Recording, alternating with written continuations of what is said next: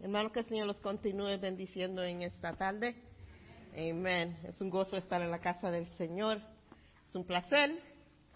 Vamos a hablar y aprender algo de la palabra de Dios y vamos a esperar que Dios no hable, ¿verdad?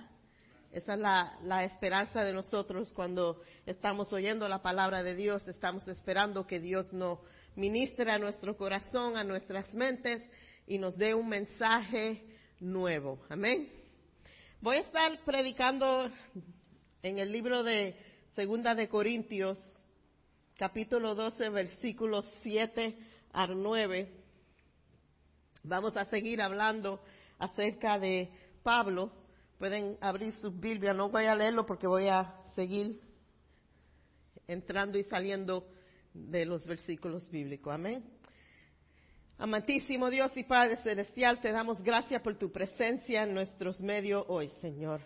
Te damos gracias, Señor, por el poder de tu Espíritu que sentimos en esta tarde, Señor. Y te pedimos ahora, Señor, que esa misma unción siga, Señor. Señor, que tú hables a nuestros corazones, Señor. Te pedimos que tu palabra sea de aliento, de poder, de restauración para nuestras vidas, Señor. Te pedimos esto en tu nombre. Amén. Hemos llegado a, un punto en, en, la Biblia y en la vida de Pablo que Pablo empieza a hablar acerca de un aguijón que él tenía en su vida. Y sabemos y hemos estudiado sobre la Biblia, sobre la vida de Pablo y las muchas cosas que Dios hizo a través de Pablo, como Dios usó a Pablo, como Dios salvó a Pablo, como Dios ungió a Pablo. Pero había algo en la vida de, de Pablo que era de molestia para Pablo. Y hoy vamos a hablar acerca de, de el aguijón. Y yo creo que todos en nuestra vida tenemos un aguijón. Tenemos algo que peleamos con eso, puede ser nuestro carácter, puede ser enfermedad, puede ser situaciones en nuestras vidas, pero todos tenemos algo en nuestras vidas que nos sirve de, molestia en nuestras vidas y sabemos cuando Linda's pointing to Ricardo, no, el aguijón no es tu esposo. puede ser, puede ser, pero pero to, todos tenemos eso. Pero vamos a ver el por qué Pablo tiene este aguijón en su vida.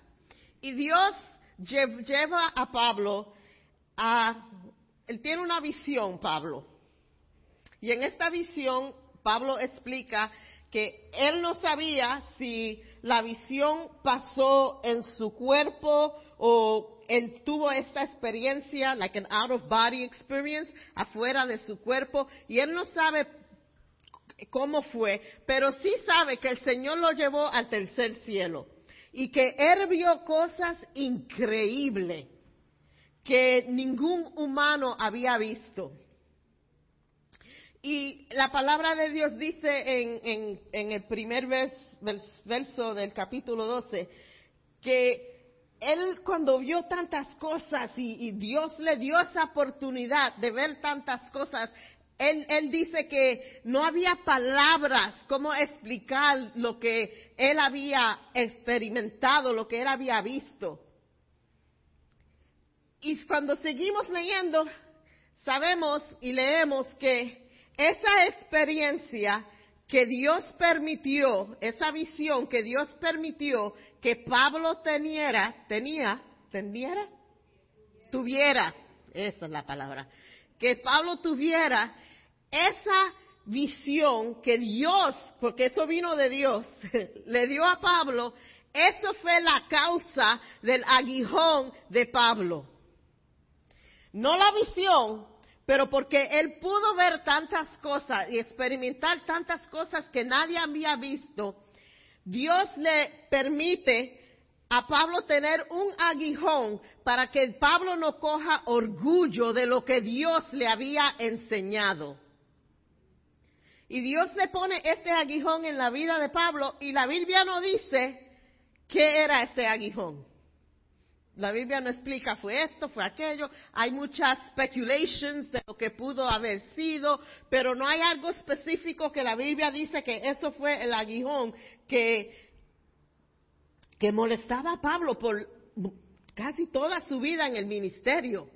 Esto lo, lo, lo, lo irritated him.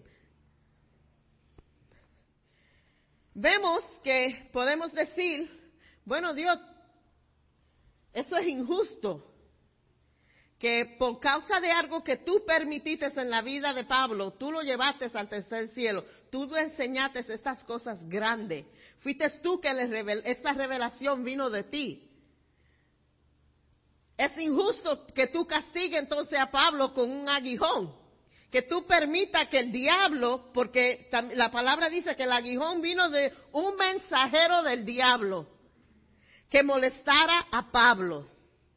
Y podemos decir, contra, pero Jesus, if you would have never, si tú nunca hubiese llevado a Pablo al tercer cielo, él nunca había, no había necesidad para tener ese aguijón. Pero no podemos decir eso, porque en realidad Dios es soberano, ¿verdad? Y el plan para nuestras vidas que Él tiene no es para hacernos daño. So él, en su soberanía, usa el mismo diablo para el plan de él. So el diablo, creyéndose que el aguijón iba a destruir a Pablo y era para la destrucción de Pablo, en realidad Dios está usando al mismo diablo para cumplir el plan de él en Pablo.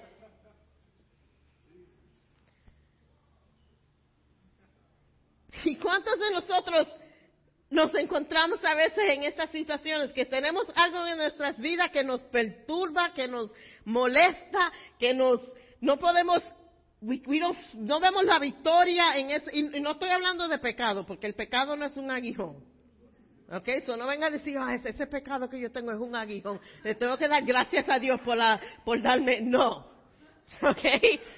So don't go there because you're wrong. ¿Ok? Y el aguijón de, Pablo tampoco no era un pecado. So, no, no hagan excusa. It's usually a character flaw.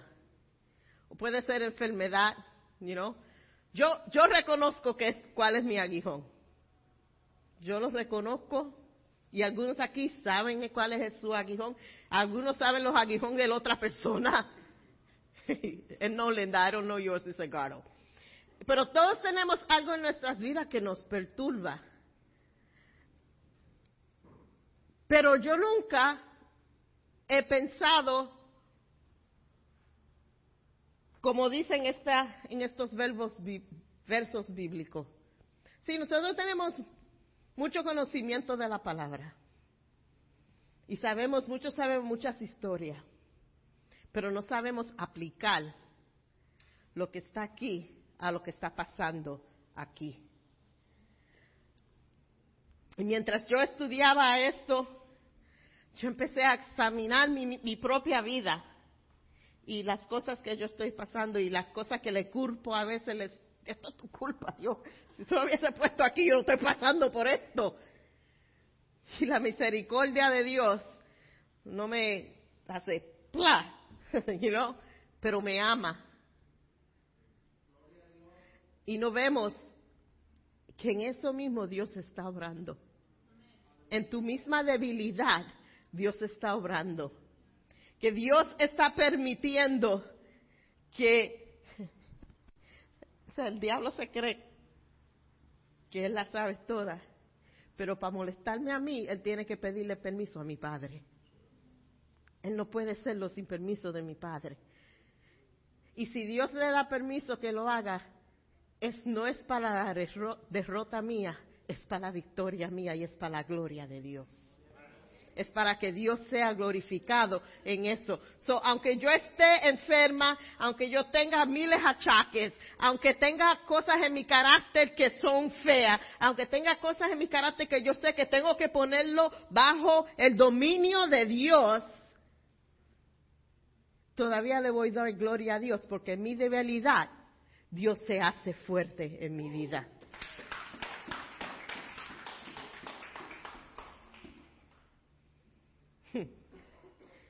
Y vemos que Pablo llega a ese punto en su vida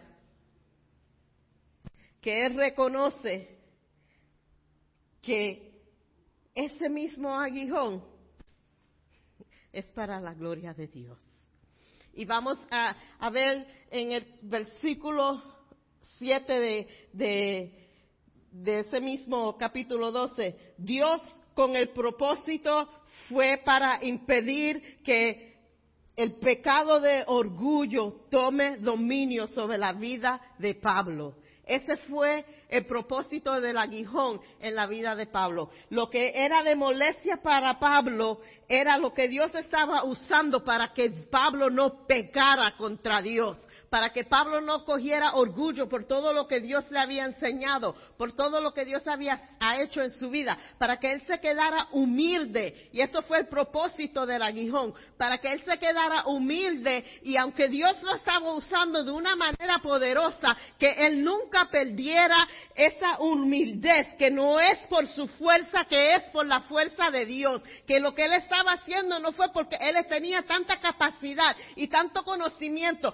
pero era por la gracia de Dios que estaba sobre su vida. Y ese aguijón le sirvió a Pablo para que salvara a Pablo del pecado del orgullo. Y el Señor en su soberanía usa el padre de mentira y el padre de orgullo para su gloria y lo deja que él coja y moleste a Pablo y le dice lo mismo que tú eres fuerte, que tú crees que vas a atacar a Pablo y Pablo vas a caer. En esa misma manera yo voy a tomar victoria y te voy a usar a ti mismo, diablo, para que tú veas que yo soy el soberano y que yo tengo el poder y que yo tengo el poder de victoria.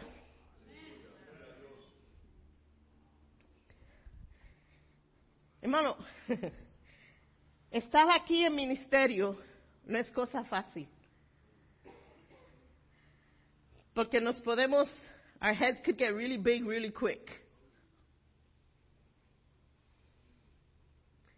Vemos, oh, yo puedo predicar, yo sé enseñar, yo puedo cantar, yo oro por los enfermos, cuando yo oro por los enfermos, los demonios tiemblan. No es porque tú estás orando por los, enfermos que los demonios tiemblan, es porque si Dios no estuviera adentro de ti y te dara ese poder, los demonios te caen encima a ti. It's nothing that you do. Y oímos tanto, oh, lo que yo hice, oh, lo que yo puedo hacer, no, man, you can do nothing. Eso viene de la gloria de Dios, que Él tiene tanta misericordia que te escogió, escogió a ti una persona imperfecta, una persona que no puede hacer nada sin el poder de Dios, y coge esas capacidades que Él mismo te dio a ti. Y Él se engrandece en eso. Para que Él coja gloria. Él no es nada, si tú tienes palabras elocuentes, él coge eso. No para que tú digas, yo sé muchas palabras grandes, de 25 letras cada palabra, que cuando yo hablo la gente tiene que mirar un diccionario, y lo dije mal, pero un diccionario, para poder entender lo que... ¿De qué te vale esa sabiduría si no la pone bajo la gloria de Dios?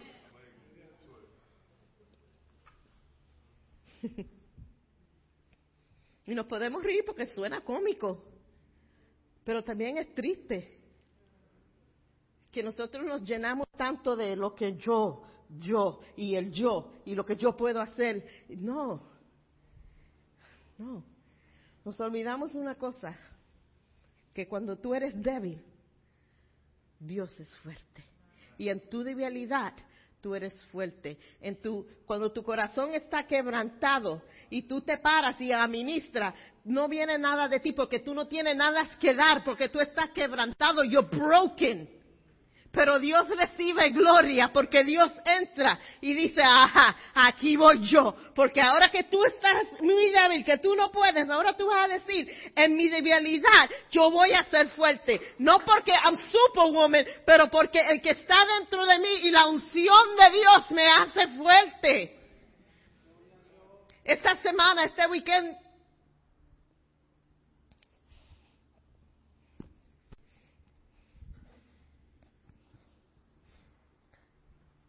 tuvimos una situación bien intensa en nuestra familia. Y yo sabía que me tocaba predicar hoy. Y yo soy de las personas en la crisis. No, no, no enseño emoción. Yo no soy la fuerte. Todo el mundo puede estar en el piso tirado. Y yo, yeah, you know, I'm the doer. Pero después, ¿qué pasa? ¡Ah! Yo soy la que estoy en el piso también. Like delayed reaction. Y hoy me pasó eso. Y yo le digo a mi esposo, yo no sé cómo yo voy a poder predicar hoy porque yo estoy totalmente quebrantada. Estoy que no, no sé. Y yo le dije al Señor, you have a sense of humor. Porque ¿qué va, who would have que hoy que yo estoy emocionalmente, estoy un poquito emocionada, lo que voy a predicar es que en my weakness tú eres fuerte. que en mi, en mi quebranto tú eres fuerte. In my brokenness you're strong. Y tuve que arreguindarme yo misma, me prediqué yo misma el mensaje, senté ahí. Tú no sabes lo que tú vas a predicar hoy. No te di yo a ti ese tema. Eso no fue coincidencia que un mes atrás tú empezaste a escribir lo que se va a predicar hoy. Eso no fue coincidencia porque ya yo sabía lo que tú ibas a pasar hoy. Ya yo sabía lo que iba a pasar hoy. Todo eso es para mi gloria. So, cuando yo estoy predicando de un sitio de que yo sé lo que es, de un sitio de tener el corazón quebrantado, de un sitio de debilidad, Ver que Dios va a recibir la gloria y va a coger la gloria porque Dios me va a hacer fuerte. Porque cuando, ¿sabes lo que pasa? Que cuando estamos débiles y no tenemos nada para dar, les damos y le abrimos la puerta al Señor, que Él dice, ya tú sabes que tú no puedes, tú lo sabes humanamente que ya tú no puedes. So tú me vas a dejar a mí que yo tome total control. Y esos son los mensajes más bellos. Esos son los servicios de adoraciones más bellos cuando tú estás débil porque tú le das la oportunidad que Dios coja posesión de ti y se podere de la misma situación y se gloríe en la misma situación. Y no para tu gloria, no para que tú digas después, mira, en mi prueba yo pude estar, no, para que tú digas, en mi prueba, en mi quebranto, Dios recibió gloria y Dios tomó la gloria.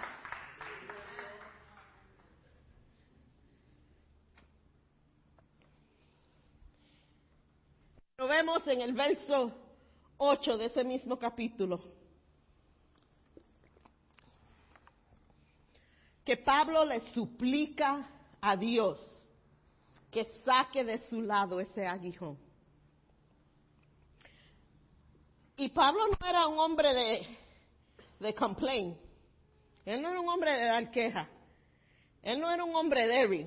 Porque si vemos en el capítulo 11 de Segunda de Corintios, versos 23 al 27, vemos todo lo que Pablo pasó en su ministerio. Fue apedreado, fue azotado, pasó hambre, tuvo en, en, un barco en una tormenta sin comer, tuvo en una isla sin comer. Él sabe lo que es tener frío, él sabe lo que es tener hambre y él sabe lo que es persecuted por los mismos judíos, por los gentiles, por amigos. La vida en el ministro de Pablo no fue una, una vida fácil. Él sufrió mucho por la causa de Dios. Y él nunca, en ninguno de esos, cuando estaba en, Roma en, prisión, cuando estaba bajo cadenas, nunca le pidió a Dios, Señor, ya no puedo, sácame de aquí. Nunca le pidió eso a Dios. Pero en este instante, con ese aguijón, él le pide a Dios que le quite ese aguijón y les, les he, he begs God to take it away from him.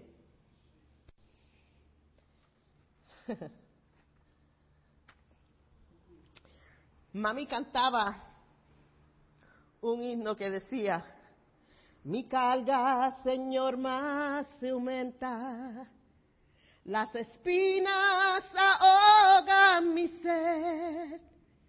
No las quites, Señor, de mi senda. Pero si endurece mi sed. Señor, no te pido que las quite, pero sí te pido que me hagas fuerte mi debilidad.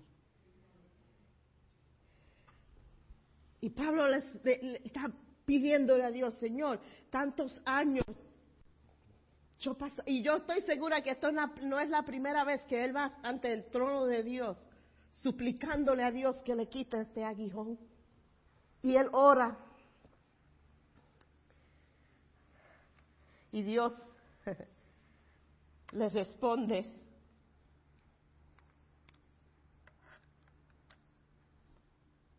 con una palabra que ninguno de nosotros nos, gusta, ni cuando estábamos bebés, ni cuando ahora como adultos, le dice no.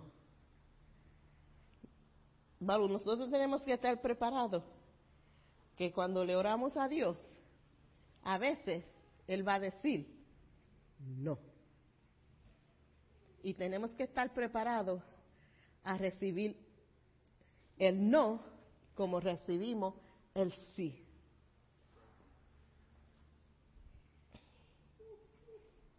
Y en otras palabras, Dios le dice a Pablo, este aguijón, este mensajero del diablo, te va a hacer débil de una manera que si tú tienes poder, vas a tener que reconocer que es por mi gracia que tú tienes poder.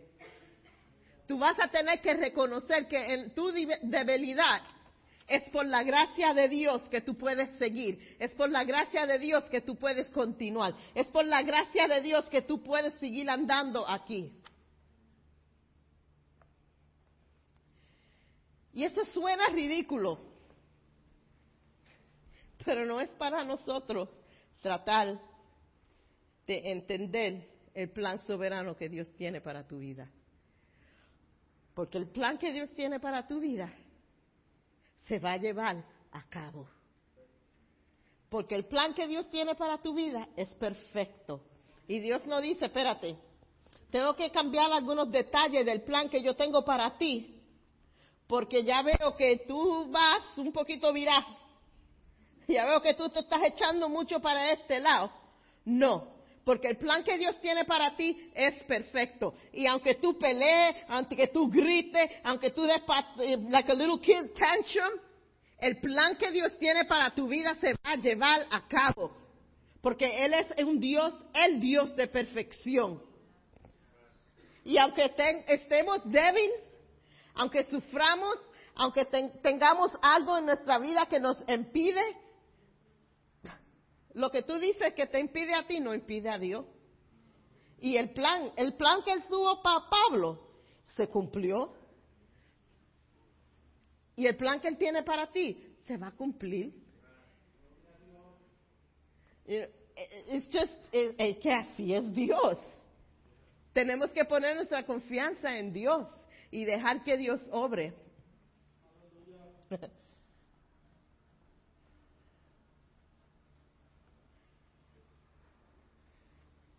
Dios usa, y lo repito otra vez, Dios usa nuestra debilidad para su honra y su gloria. So dejemos de dar quejas a Dios, porque nosotros nos enojamos con Dios. Dios, ¿por qué? ¿Por qué esto? Mira, eh, ¿por qué estoy aquí? Tú no, oye, no, tú no ves que te estoy rogando, tú no ves que estoy hablando contigo, tú no ves que estoy tratando de, de encontrar una solución para tus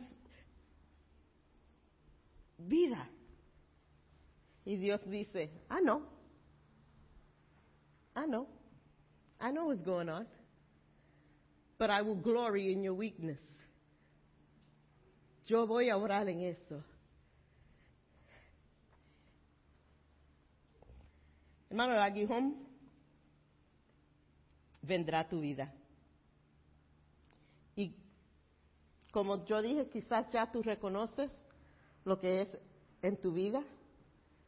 ¿Ya tú reconoces tu debilidad en tu vida?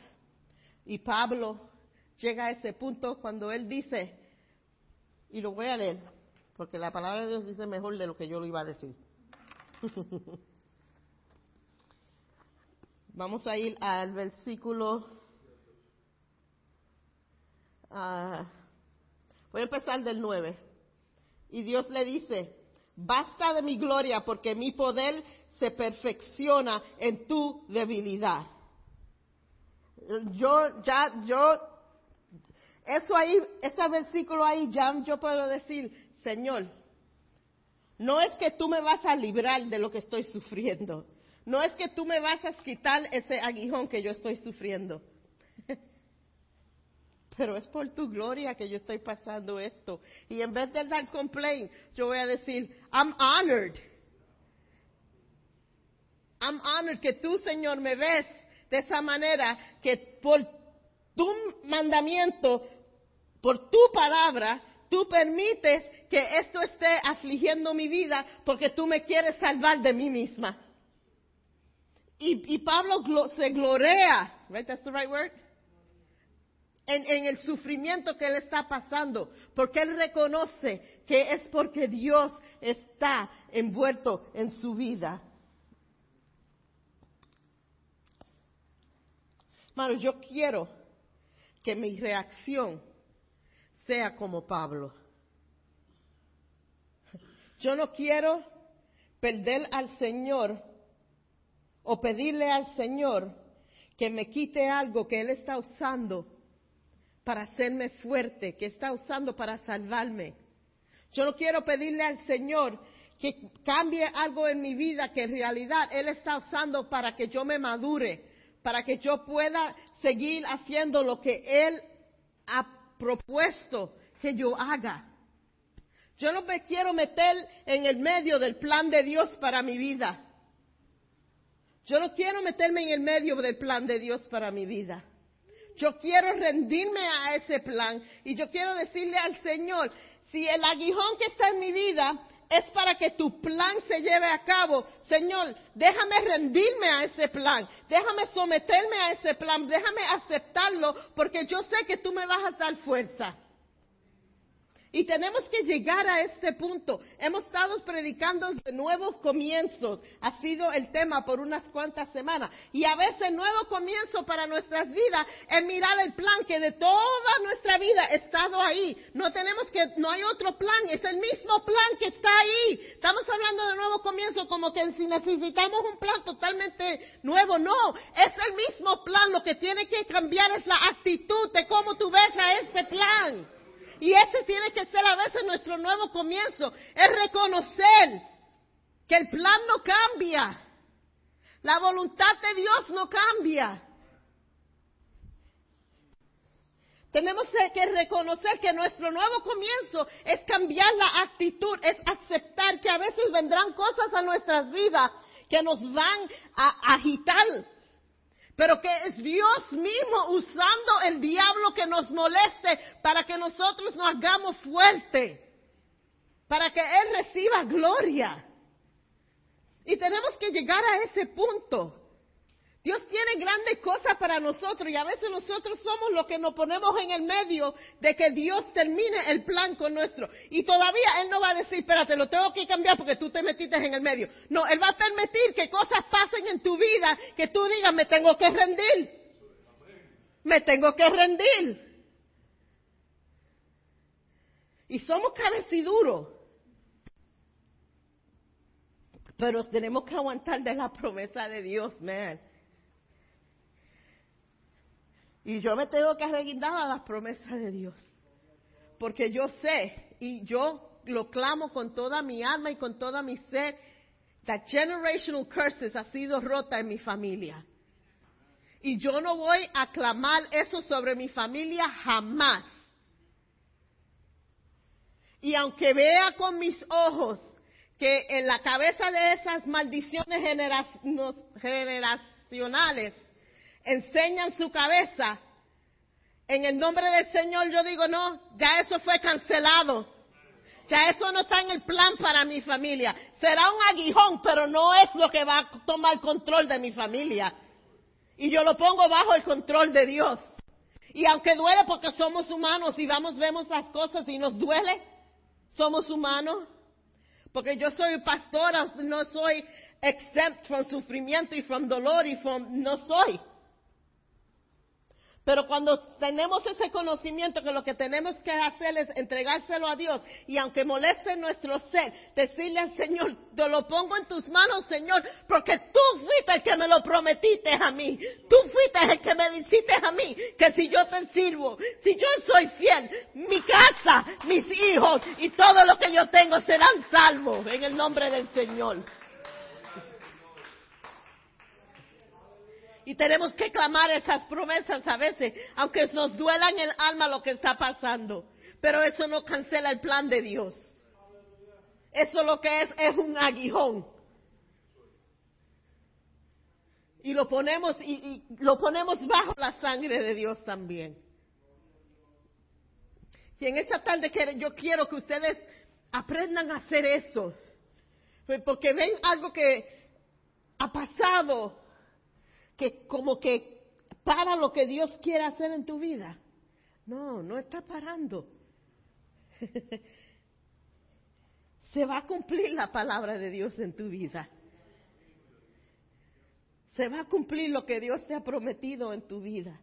Aunque tú seas débil, aunque tú falles, lo que Dios te ha prometido se va a cumplir.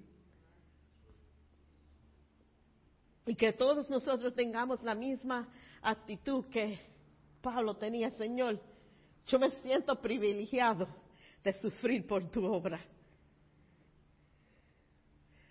No deje que tus debilidades cancelen lo que Dios te ha llamado a hacer. A veces no queremos administrar. No, yo he pasado un día muy fuerte. Yo estoy tan sobrecogida. Yo estoy tan broken. Yo no tengo nada que dar, yo no me voy a parar ahí arriba a cantar. Yo no me voy a parar ahí arriba a orar por nadie. No, yo me voy a parar ahí arriba porque Dios va a tener su unción sobre mí. Y no estoy hablando de pecado, no me malinterpreten. Y rendírselo todo al Señor y ponerlo todo en la mano de Dios. Esta, tarde vamos a recibir la Santa Cena.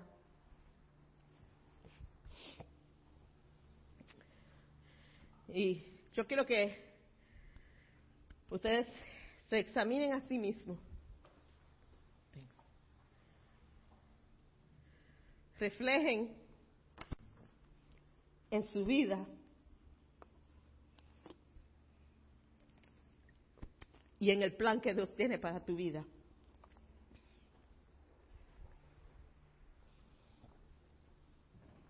Y en esta tarde, mientras tomamos la cena,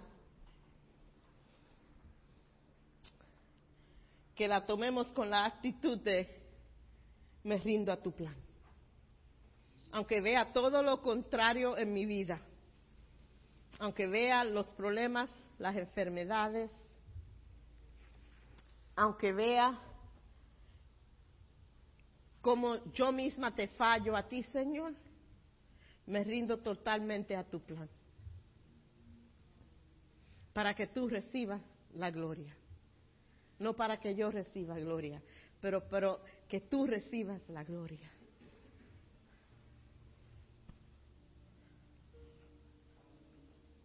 No quiero más usar la excusa que no puedo ser ministerio, no puedo ser lo que Dios quiere en mi vida por X, Y, Z pero decir, yo voy a hacer lo que Dios me ha llamado a hacer por la fuerza que Dios me va a dar. Yo voy a cumplir a lo que Dios me ha llamado, no por mi fuerza, pero por la fuerza que Dios me ha dado. Yo voy a pararme en las promesas de Dios, aunque vea todo lo contrario en mi familia yo me voy a parar en lo que Dios me ha prometido, aunque con mis ojos naturales vea todo lo opuesto.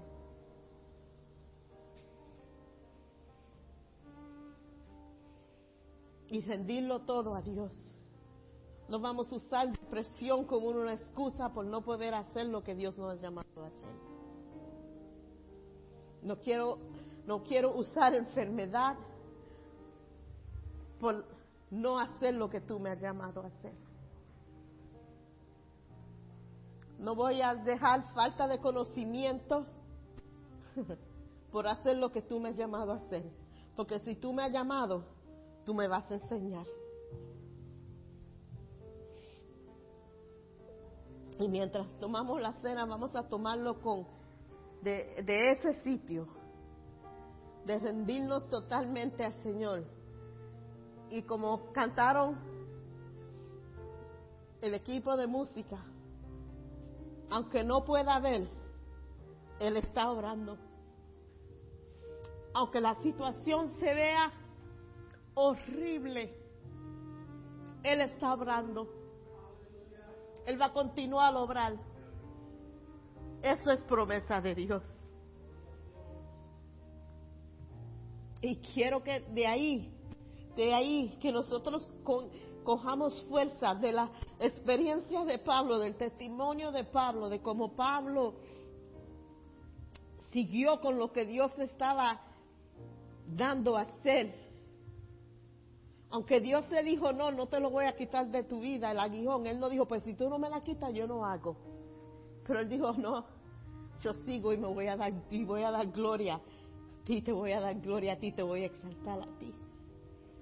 Hermano, el tiempo de sentarse ahí, teniendo tanto para dar, tanto que el Señor ha puesto en tu alma y en tu corazón para hacer, y quedarte sentada ahí o sentado ahí con todo eso que Dios ha puesto en tus manos hacer.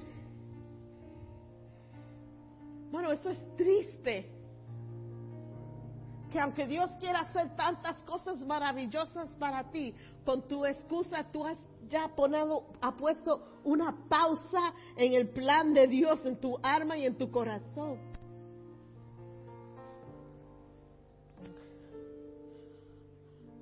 No más. No más. Tú no vas a usar, el diablo, tú no vas a usar pensamientos, tú no vas a usar cosas en la vida de mi familia para distraerme de lo que tú vas a hacer en mi vida. No. Porque mi familia, mis hijos, mi hija están bajo la sangre del Señor. Están bajo la sangre de tus hijos. Tu hijo está bajo de la sangre del Señor y el diablo no va a coger y no va a tomar esa vida porque le pertenecen a Dios. Y aunque tenga que hacerlo, lo que Dios me ha llamado con un corazón quebrantado, lo haré porque me pararé en las promesas de Dios.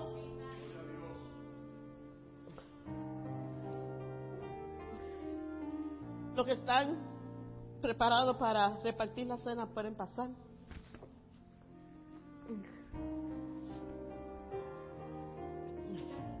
Y cuando tomen la copa y tomen el pan, dile al Señor, yo me rindo a tu plan, a tu propósito.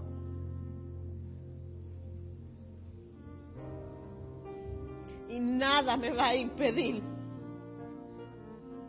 hacer lo que tú me has llamado a hacer.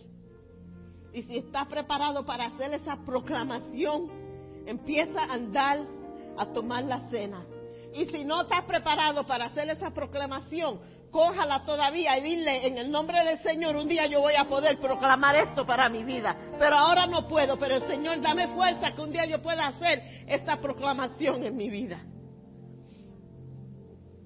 Y mientras el ministerio empieza a cantar, vamos a pasar a tomar la cena.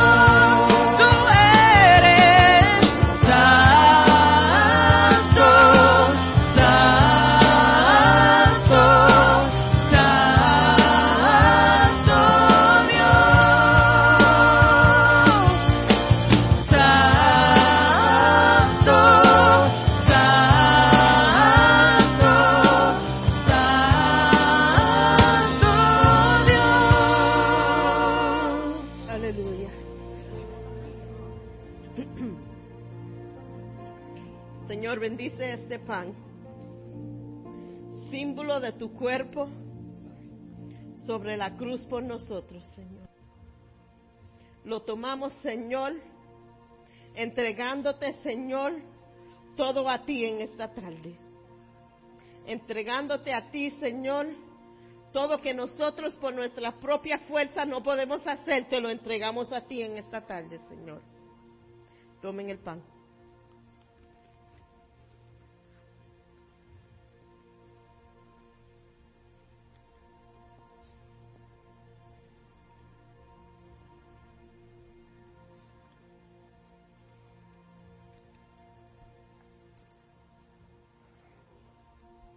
De la misma forma,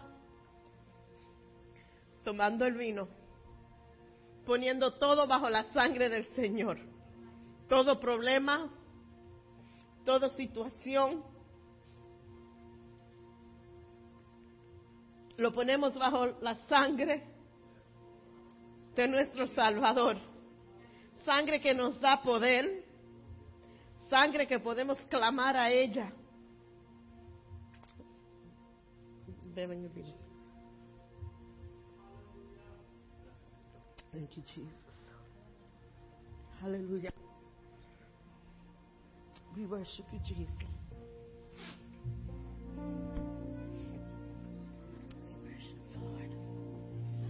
manos que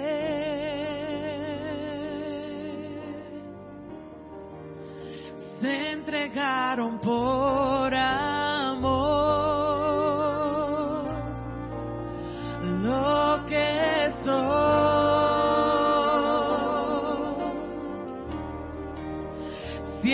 te daré, Señor.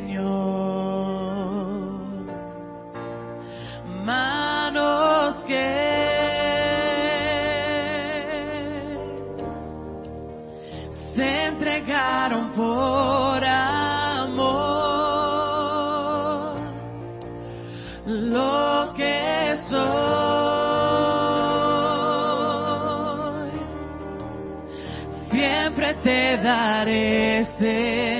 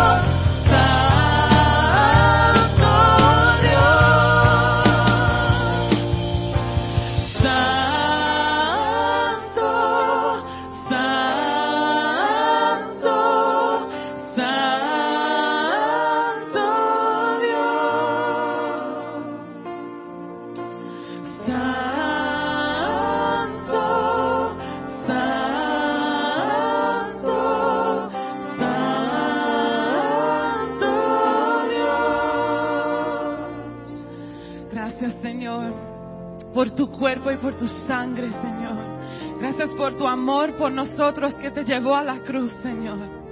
Gracias por ser nuestro redentor, Padre. Por eso te cantamos, por eso te llamamos. Tú eres mi Cristo, Señor. Tú eres nuestro Salvador, Señor. Y te, te daremos la gloria, Padre. Te pedimos, Señor, que tú nos lleves de este lugar, Señor, pero no sin tu presencia, Padre. Que tú sigas con nosotros, Señor que nosotros nos vamos de este lugar con esta palabra que tú nos has dado en este día, Señor. Te damos gloria y te damos honra, Padre. Tu dulce nombre lo pedimos. Amén.